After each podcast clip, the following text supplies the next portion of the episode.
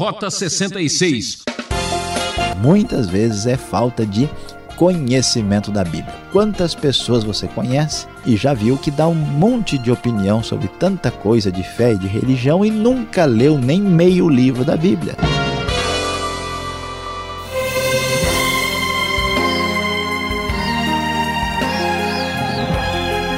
Ouvinte, o programa Rota 66 existe para mostrar o único caminho que leva ao conhecimento da verdade. A série Evangelho está cada vez mais emocionante. Hoje, o professor Luiz Saião vai examinar o capítulo 22 do livro de Mateus e provar que tem muita gente por aí que compreende, mas não entende nada da Bíblia. Tema deste estudo: perguntas capciosas respostas maravilhosas. Você está preparado para defender a sua fé? Será que sabemos exatamente o que é o reino dos céus? Fique com a gente e descubra como a falta de conhecimento bíblico pode nos prender a uma vida religiosa. Como você está acompanhando Jesus já em Jerusalém, está caminhando na direção do seu sofrimento e desafio final.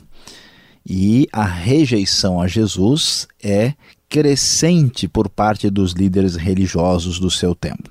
E nesse cenário de rejeição, nós vamos encontrar logo no começo do capítulo uma parábola que discute esse assunto chamada parábola do banquete de casamento. Jesus começa dizendo que o reino dos céus é como um rei que preparou um banquete de casamento para o filho. Ele enviou servos aos que tinham sido convidados para o banquete, dizendo-lhes que viessem, mas eles não aceitaram o convite. Então ele enviou outros servos. E a mensagem foi a seguinte: Digam aos que foram convidados que preparei um banquete. Meus bois e meus novilhos gordos foram abatidos e tudo está preparado venham para o banquete de casamento. Mas eles não deram atenção, saíram, um foi para o seu campo, o outro para os seus negócios, e os últimos, os restantes aqui, agarraram os servos, maltrataram-nos e o mataram. O rei ficou irado e enviou o seu exército e destruiu aqueles assassinos e queimou a cidade deles. É isso que a parábola nos conta. Prosseguindo, Jesus então vai nos falar que ele disse aos seus servos: O banquete de casamento está pronto, mas os convidados não eram dignos. Vão às esquinas e convidem para o banquete todos que vocês encontrarem. Então os servos saíram para as ruas, reuniram todas as pessoas que puderam encontrar, gente boa e gente má, e a sala do banquete de casamento ficou cheia de convidados. Jesus está mostrando que enquanto os líderes religiosos e gente do seu próprio povo rejeitam o convite, gente, vamos assim dizer, das ruas, desprezível, que não tem nada a ver com o que se esperava, vão receber esse convite e vão aceitar, vão ser incluídos no grande banquete aqui, uma figura do relacionamento com Deus em plenitude. E ainda na parábola, para focalizar esta rejeição, nós vamos ver o que acontece. O rei então entra para ver os convidados e ali encontrou um homem que não estava usando veste nupcial.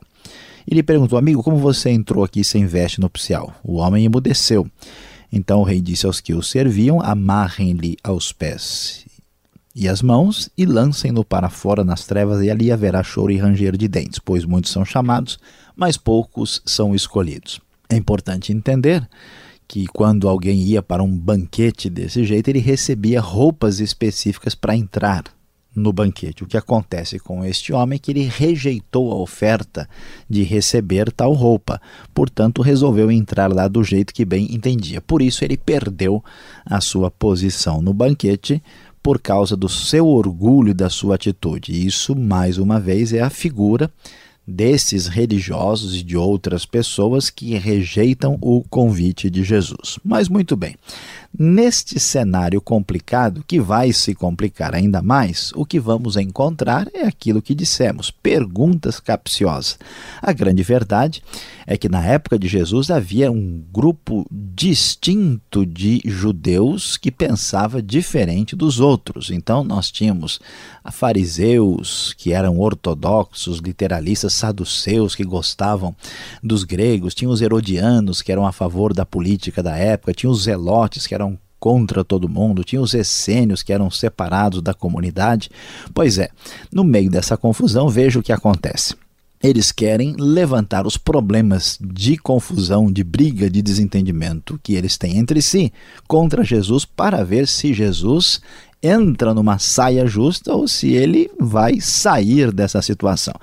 Assim, os fariseus começam a planejar um jeito de enredar Jesus em suas próprias palavras. Enviaram os seus discípulos, junto com os herodianos, que lhe disseram: Mestre, sabemos que és íntegro e que ensinas o caminho de Deus conforme a verdade. Repare só as palavras falsas com intenções perversas. Né? Você já viu gente fazendo isso, não é difícil reparar. Tu não te deixas influenciar por ninguém porque não te prendes à aparência dos homens. Agora a coisa piorou ainda mais. Dize-nos qual é a tua opinião. É certo pagar imposto a César ou não? Veja só, eles estavam querendo criar um problema se Jesus dissesse alguma coisa contra o governo para tentar condená-lo. E entre os judeus havia aqueles que eram a favor do pagamento de impostos a Roma e aqueles que eram contra.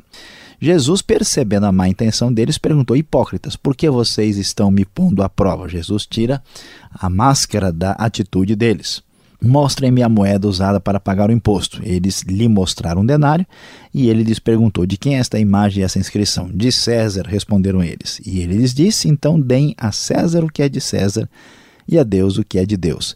Ao ouvirem isso, eles ficaram admirados e, deixando, retiraram-se. Veja que pergunta capciosa e que resposta maravilhosa.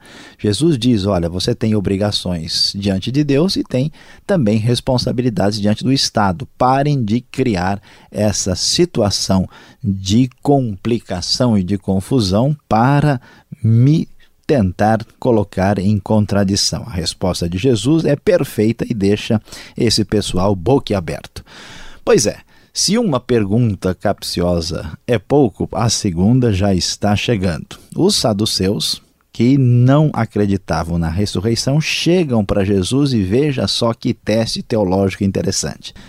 Mestre Moisés disse que se um homem morrer sem deixar filho, seu irmão deverá casar-se com a viúva e dar-lhe descendência. Entre nós havia sete irmãos. O primeiro casou-se e morreu. Como não teve filhos, deixou a mulher para seu irmão. A mesma coisa aconteceu com o segundo, com o terceiro e até o sétimo. Finalmente, depois de todos, morreu a mulher. Pois bem, na ressurreição, de qual dos sete ela será esposa, visto que todos foram casados com ela? Uma comparação indevida. O que acontecia nos tempos bíblicos é que se um marido morresse, a mulher é, se casava com o irmão dele, que ficava responsável né, de tomar conta da mulher do seu irmão. E assim os saduceus, é, enamorados das ideias gregas, começaram então a criar problemas para Jesus, dizendo: não é possível que haja ressurreição, e eles então apresentaram esse enigma aparentemente difícil e complicado. Qual foi a resposta de Jesus? Jesus vai direto ao ponto. Pergunta capciosa, resposta maravilhosa. Vocês estão enganados porque não conhecem as Escrituras nem o poder de Deus na ressurreição. As pessoas não se casam nem são dadas em casamento, mas são como os anjos no céu. E quanto à ressurreição dos mortos, vocês não leram o que Deus lhes disse: Eu sou o Deus de Abraão, Deus de Isaac, o Deus de Jacó. Ele não é Deus de mortos, mas de vivos. Ouvindo isso, a multidão ficou admirada com seu ensino. Jesus calou a boca dos saduceus, mostrando para eles que não se pode pensar na ressurreição com o mesmo tipo de raciocínio que temos para esta vida aqui. Não haverá casamento na eternidade. Prosseguindo, o texto vai nos falar que, mais uma vez, os fariseus agora tentam trazer a sua parcela de confusão. Eles ficaram sabendo que os saduceus tinham ficado sem resposta, então um perito na lei, ah, ligado aos fariseus, chega para Jesus e pergunta: Mestre, qual é o maior mandamento da lei? Com a intenção de que ele entrasse em contradição.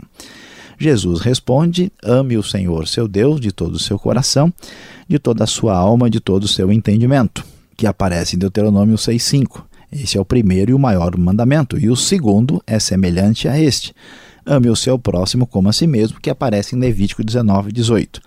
Destes dois mandamentos dependem toda a lei e os profetas. Os judeus contavam 613 mandamentos e reforçavam o valor dos 10 mandamentos que aparecem lá em Êxodo capítulo 20.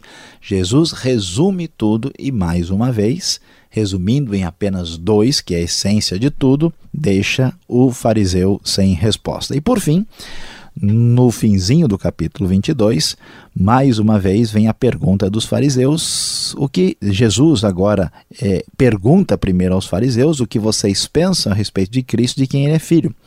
E eles respondem de Davi, porque o Messias tinha que vir da descendência de Davi. Então, como é que Davi, falando pelo Espírito Santo, o chama Senhor? Pois ele afirma: O Senhor disse ao meu Senhor: Senta-te à minha direita até que eu ponha os teus inimigos debaixo de teus pés. Aí, uma citação do Salmo 110. E pois Davi o chama Senhor, como pode ser ele seu filho? Ninguém conseguia responder-lhe uma palavra, e naquele dia em diante ninguém jamais se atreveu a fazer perguntas para ele. Jesus, naturalmente, não quer negar que o Messias, que ele mesmo é filho descendente de Davi, mas mostra que ele é mais do que isso, porque Davi o chama de Senhor, mostrando que o Messias também é Senhor e é o Rei que é também divino. Diante dessa situação, nós precisamos tomar uma real decisão. Depois de tanta pergunta capciosa com resposta maravilhosa, nós precisamos pensar e decidir a nossa posição perante a pessoa de Jesus. Como é que está a sua cabeça, meu amigo? O coração ainda está aberto para muitas perguntas capciosas ou você já abriu o coração e recebeu a Jesus com as suas respostas maravilhosas?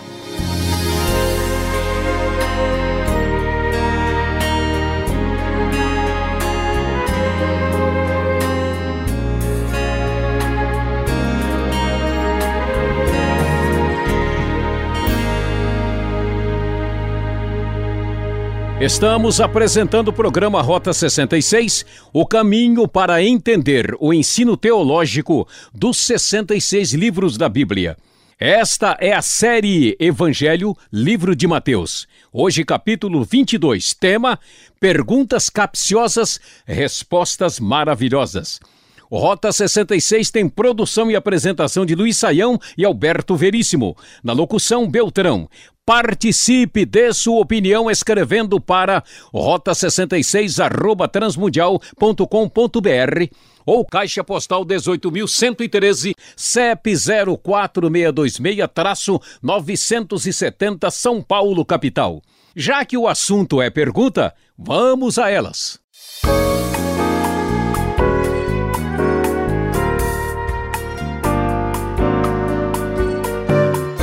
Voltamos agora com as perguntas. Perguntas maravilhosas. As respostas você vai acompanhar. Professor Luiz Saião, Mateus 22 já nos traz esta questão.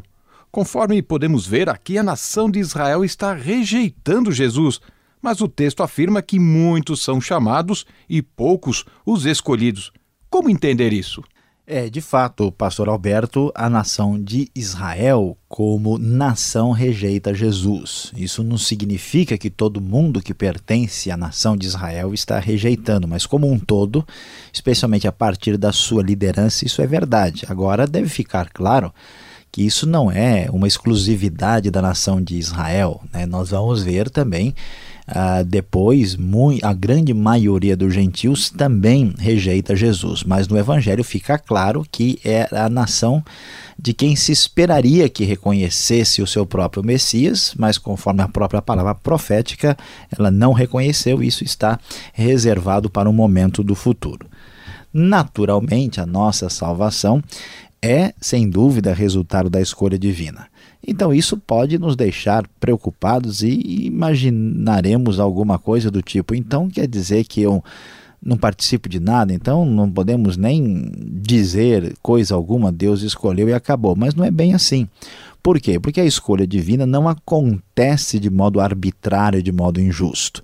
E nesse processo de escolha tem a nossa participação. Tanto é que veja o que acontece com o homem que entra indevidamente no banquete. Ele rejeita usar a veste nupcial ah, e tem uma atitude indigna e depois perde a sua posição. E é em função disso que o texto vai dizer depois que muitos são chamados e poucos são escolhidos. Isso significa que Deus escolhe, mas significa que o nosso comportamento deve ser um comportamento compatível com esse chamado. Não se anula a liberdade humana por causa da soberania divina e nem se exclui a soberania divina é, por causa da realidade da liberdade humana. Nós esperamos que você que nos ouve não só seja chamado, mas também seja e se porte como escolhido. Agora, o verso 21 de Mateus 22, muito conhecido, muito citado, mas acho que pouco compreendido. Jesus está ensinando que todo governo está certo e que todo imposto é justo? Jesus e César sempre do mesmo lado, Saião? Olha, Alberto, a questão não é bem assim. O que, que a gente vai descobrir aqui é o seguinte: Jesus, sem dúvida, está dizendo que o governo tem legitimidade que não é pelo caminho de uma revolução política que se implanta o reino de Deus. Portanto, aqueles grupos assim mais radicais que estavam querendo lutar contra ah, o reino, ah, vamos dizer, romano, eles estavam lá querendo arrumar uma revolução e forçando a situação para tentar aí conseguir as coisas pela força. Jesus naturalmente rejeita esse procedimento e vai dizer que não, olha, vocês devem dar a César o que é de César e a Deus o que é de Deus. Jesus estava dizendo apenas que a gente deve pagar imposto. Isso não significa que todo imposto é justo, não significa que todo governo é correto e que quem é cristão necessariamente tem que estar alinhado com a força dominante do governo. Tanto é que os que abusam do poder receberão juízo de Deus e nós não precisamos, para sermos bons cristãos, apoiar incondicionalmente o governo. Os próprios discípulos de Jesus, quando o governo proibiu a pregação do evangelho, eles tomaram uma posição diferente. Existe né, na Bíblia claramente um limite para o que a gente chama de obediência civil. Agora, uma pergunta que vem do além. Se vamos ressuscitar com o corpo, professor, por que não haverá casamento no céu? Parece que Jesus ensina bem isso aqui, né? Essa pergunta é interessante, pastor Alberto, porque uh, muitas vezes, quando a gente pensa uh, em termos de céu, a gente pensa em alguma coisa assim, cheio de névoas, de fumacinha, um negócio assim, né, translúcido, etéreo, né? Mas a Bíblia não ensina isso, porque Deus criou o que a gente chama de parte material, o mundo material. Então nós vamos para o céu com corpo e tudo, e corpo mesmo, de carne, claro que é corpo ressurreto, é um corpo glorificado, mas a questão do casamento tem a ver com função e finalidade. Nós temos a função de casamento e de procriação nesta vida, não tem a ver com a nossa essência ah, propriamente dita. Significa que isto uh, pertence a esta realidade agora. Não é questão de ter corpo, de não ter corpo, discutir essa questão. Portanto, nós não teremos esta função lá e isso está claramente ensinado por Jesus aí e não significa que tem a ver com a nossa incapacidade ou impossibilidade por não termos um corpo suficientemente material. Agora, quem é que não gosta de um resumo? Eu adoro um resumo. Será que Jesus não reduziu e facilitou muito as coisas, ficando só com dois mandamentos, professor? É, pastor Alberto, muita gente pode imaginar isso, né? Puxa vida. Eram 613, né? A maioria dos religiosos gostava de enfatizar aí os dez mandamentos. Jesus fez aquilo que todo mundo esperava, facilitou as coisas, agora são só dois e não se fala mais disso. Será que a coisa é desse jeito? Na verdade, pastor Alberto, de maneira nenhuma. O texto aqui vai nos mostrar que Jesus está tentando nos dizer o que, que é a essência da lei. Porque não adianta nada seguir o mandamento literalmente se não entendermos o seu propósito. Jesus quis dizer: ó, se você amar a Deus de verdade e se você amar o próximo como a você mesmo, você vai obedecer a toda a lei, porque todos os, os outros mandamentos estão ah, ligados, dependendo disso, disso aí. Por isso, pastor Alberto, é que o legalismo não funciona. O legalismo é a obediência cega ao mandamento sem entender o seu propósito. E se a gente não entender o que está por trás do mandamento, a nossa obediência não tem sentido. Agora, para terminarmos a nossa participação, o verso 44, aqui do capítulo 22 de Mateus, Davi conhecia Jesus? Essa é a pergunta. E o que significa Senhor? Uh, nesta frase aqui final? Pois é, Davi não conhecia Jesus pessoalmente. Claro, claro que Davi não estava lá com uma foto de Jesus olhando, né, de vez em quando para ver se parecia mesmo com Tiradentes ou não, alguma coisa assim. Não existe a mínima possibilidade de uma coisa nessa direção. Ah, o que acontece é que Davi apresenta lá no Salmo uma, uma profecia messiânica. E o que, que Jesus está querendo dizer com essa história de Davi chamar né, o seu futuro descendente de Senhor? Quando nós lemos o texto, a gente vai descobrir que Davi, ao chamar o Messias, o seu futuro descendente de Senhor, nos mostra que esse Messias ia ser muito mais do que se imaginava. Ele seria Senhor de Davi. Então Jesus não é só o rei messiânico, ele é também o Senhor e está acima do próprio grande rei do passado. Dito tudo isso, vamos ficar ligado na aplicação do estudo que vem a seguir.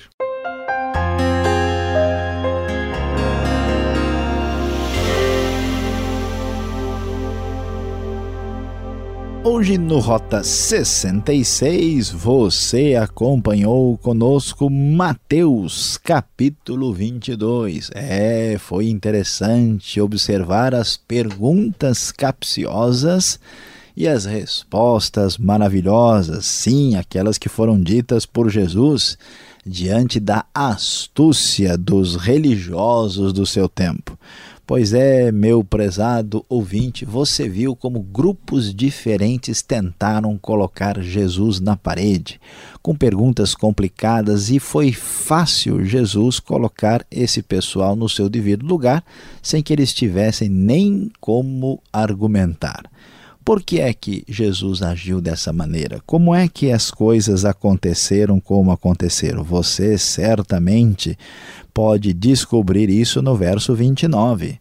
Jesus respondeu: Vocês estão enganados porque não conhecem as Escrituras nem o poder de Deus. O nosso problema, muitas vezes, é falta de conhecimento da Bíblia. Quantas pessoas você conhece e já viu que dá um monte de opinião sobre tanta coisa de fé e de religião e nunca leu nem meio livro da Bíblia. É muita arrogância. Pois é, nós precisamos nos basear no que diz a palavra de Deus. Preste bem atenção. Se nós não basearmos o que fazemos e pensamos na Escritura, cuidado, teremos muitos problemas e a vida será mais dura.